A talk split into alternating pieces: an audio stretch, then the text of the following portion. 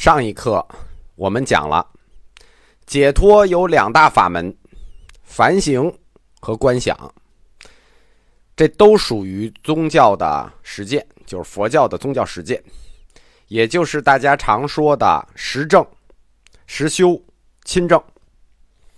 佛教的宗教实践呢，不因为它的性质有没有神通，就否定它是不是宗教实践。这些也都属于宗教实践。在理论上，他们就都归为佛教神学这个框架里，这点要大家注意。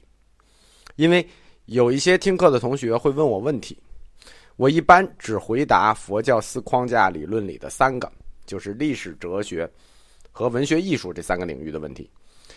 只要涉及到宗教实践的问题呢，都不回答。就还是我说过的那句话啊，知识啊归老师。神学呢归大师，我们各管一摊儿。这里头我们要多说一下佛教四框架的理论，这是当代佛学研究的一个重要理论。大部分同学可能没有听说过。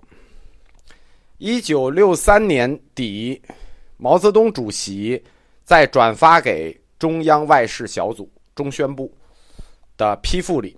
就是关于加强宗教问题的研究这个报告的批复里指出来，我们不搞清神学，就不能写好哲学，也不能写好文学和世界历史。这是毛主席的原话。研究宗教哲学的关键在于准确的认识神学，这就是毛泽东主席对宗教神学的一个批复。也是宗教四框架理论的由来，呃，大家可以去看一下《毛泽东选集》，在这个建国以后毛泽东文稿的第十卷，第四百七十页。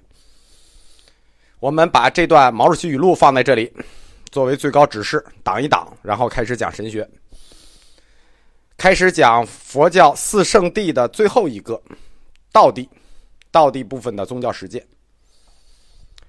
四圣地苦集灭道，这个灭和这个道是不能拆开讲的。为什么不能拆开呢？我们前面讲过，苦集它是一对因果，而灭道就是四圣地中的另一对因果。所以我们一读苦集灭道，应该是苦集灭道。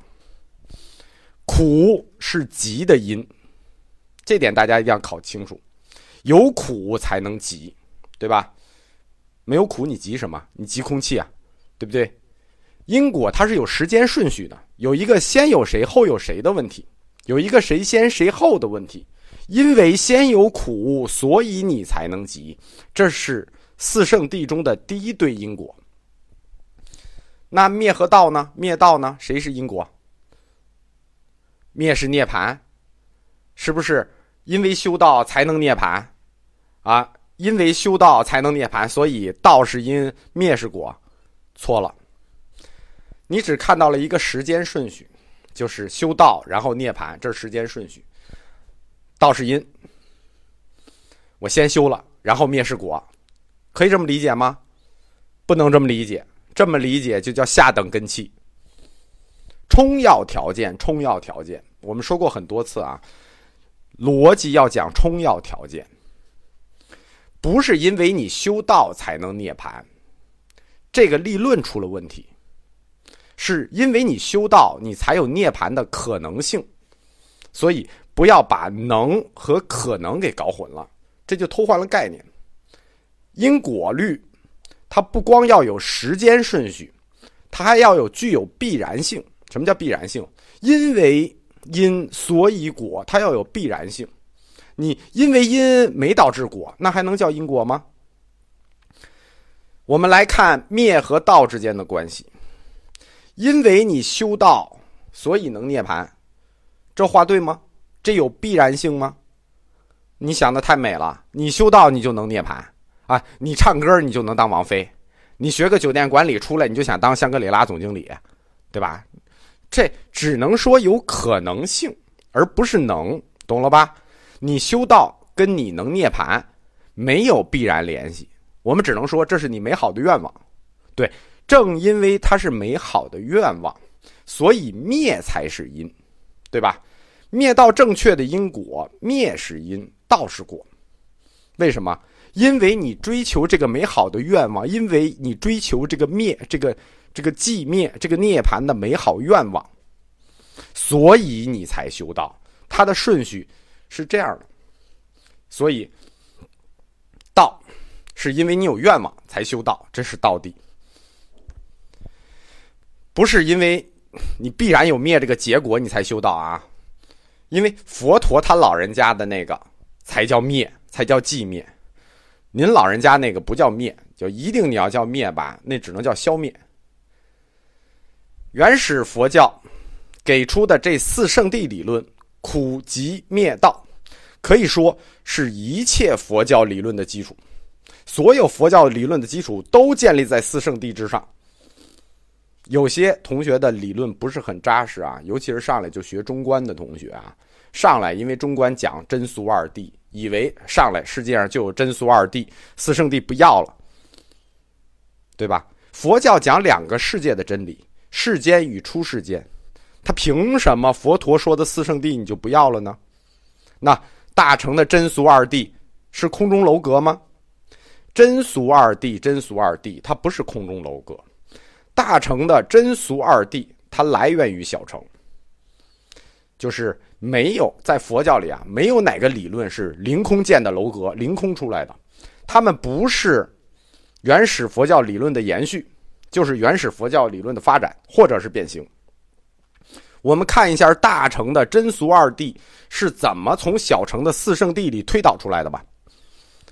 四圣地苦集灭道，它就构成了两对因果关系：苦集一对因果，灭道一对因果。而这苦集和灭道，实际就是大乘真俗二谛的来源。苦集这一对因果，因为世间有苦，所以集。这一对讲的是世间法，是对世间的一个总结。他推出的就是大乘的俗谛，这个理论往前延展就是大乘的俗谛，这是讲给老百姓的世间的真相，世间法。灭道这一对因果讲的是出世间法，你已经开始修行了，你已经追求涅槃了，这是出世间法，是对出世间的追求。他再往下延展推出的，就是大乘的真谛，是讲给修行者的。所以，所谓大乘的真俗二谛，它真正从四圣谛的顺序来讲，它正确的叫法应该叫俗真二谛。真俗是比较好听。那这个从小乘四圣谛如何理论转换成大乘真俗二谛的，我们后面会细讲。就这里先讲一下，我们继续回来讲道谛。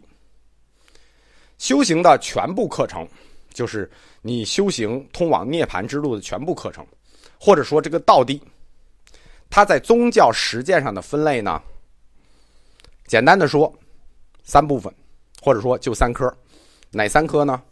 戒定慧。这就是我们老说的三学，三学，佛教三学，佛教三学，就是这个戒定慧。我们老说界定会、界定会、界定会，大家说习惯了，好像说界定会这三学的顺序就是这样：先学界，再学定，再学会，好像一年级、二年级、三年级一样。其实不是的，就是不是说我先从界开始，把界学完了，然后定，学完定了再学会，没有没有这个顺序。No。界定会这三科，或者说这三学，它没有一个标准顺序，以前也没有，不光是现在没有啊，不是吴老师说没有，以前也没有。他们的先后顺序呢，在佛教的各派里理解是不同的。到底侧重于戒定慧的哪一学，佛教各派也不同。比如说，我讲课啊，就是以慧学为重点的。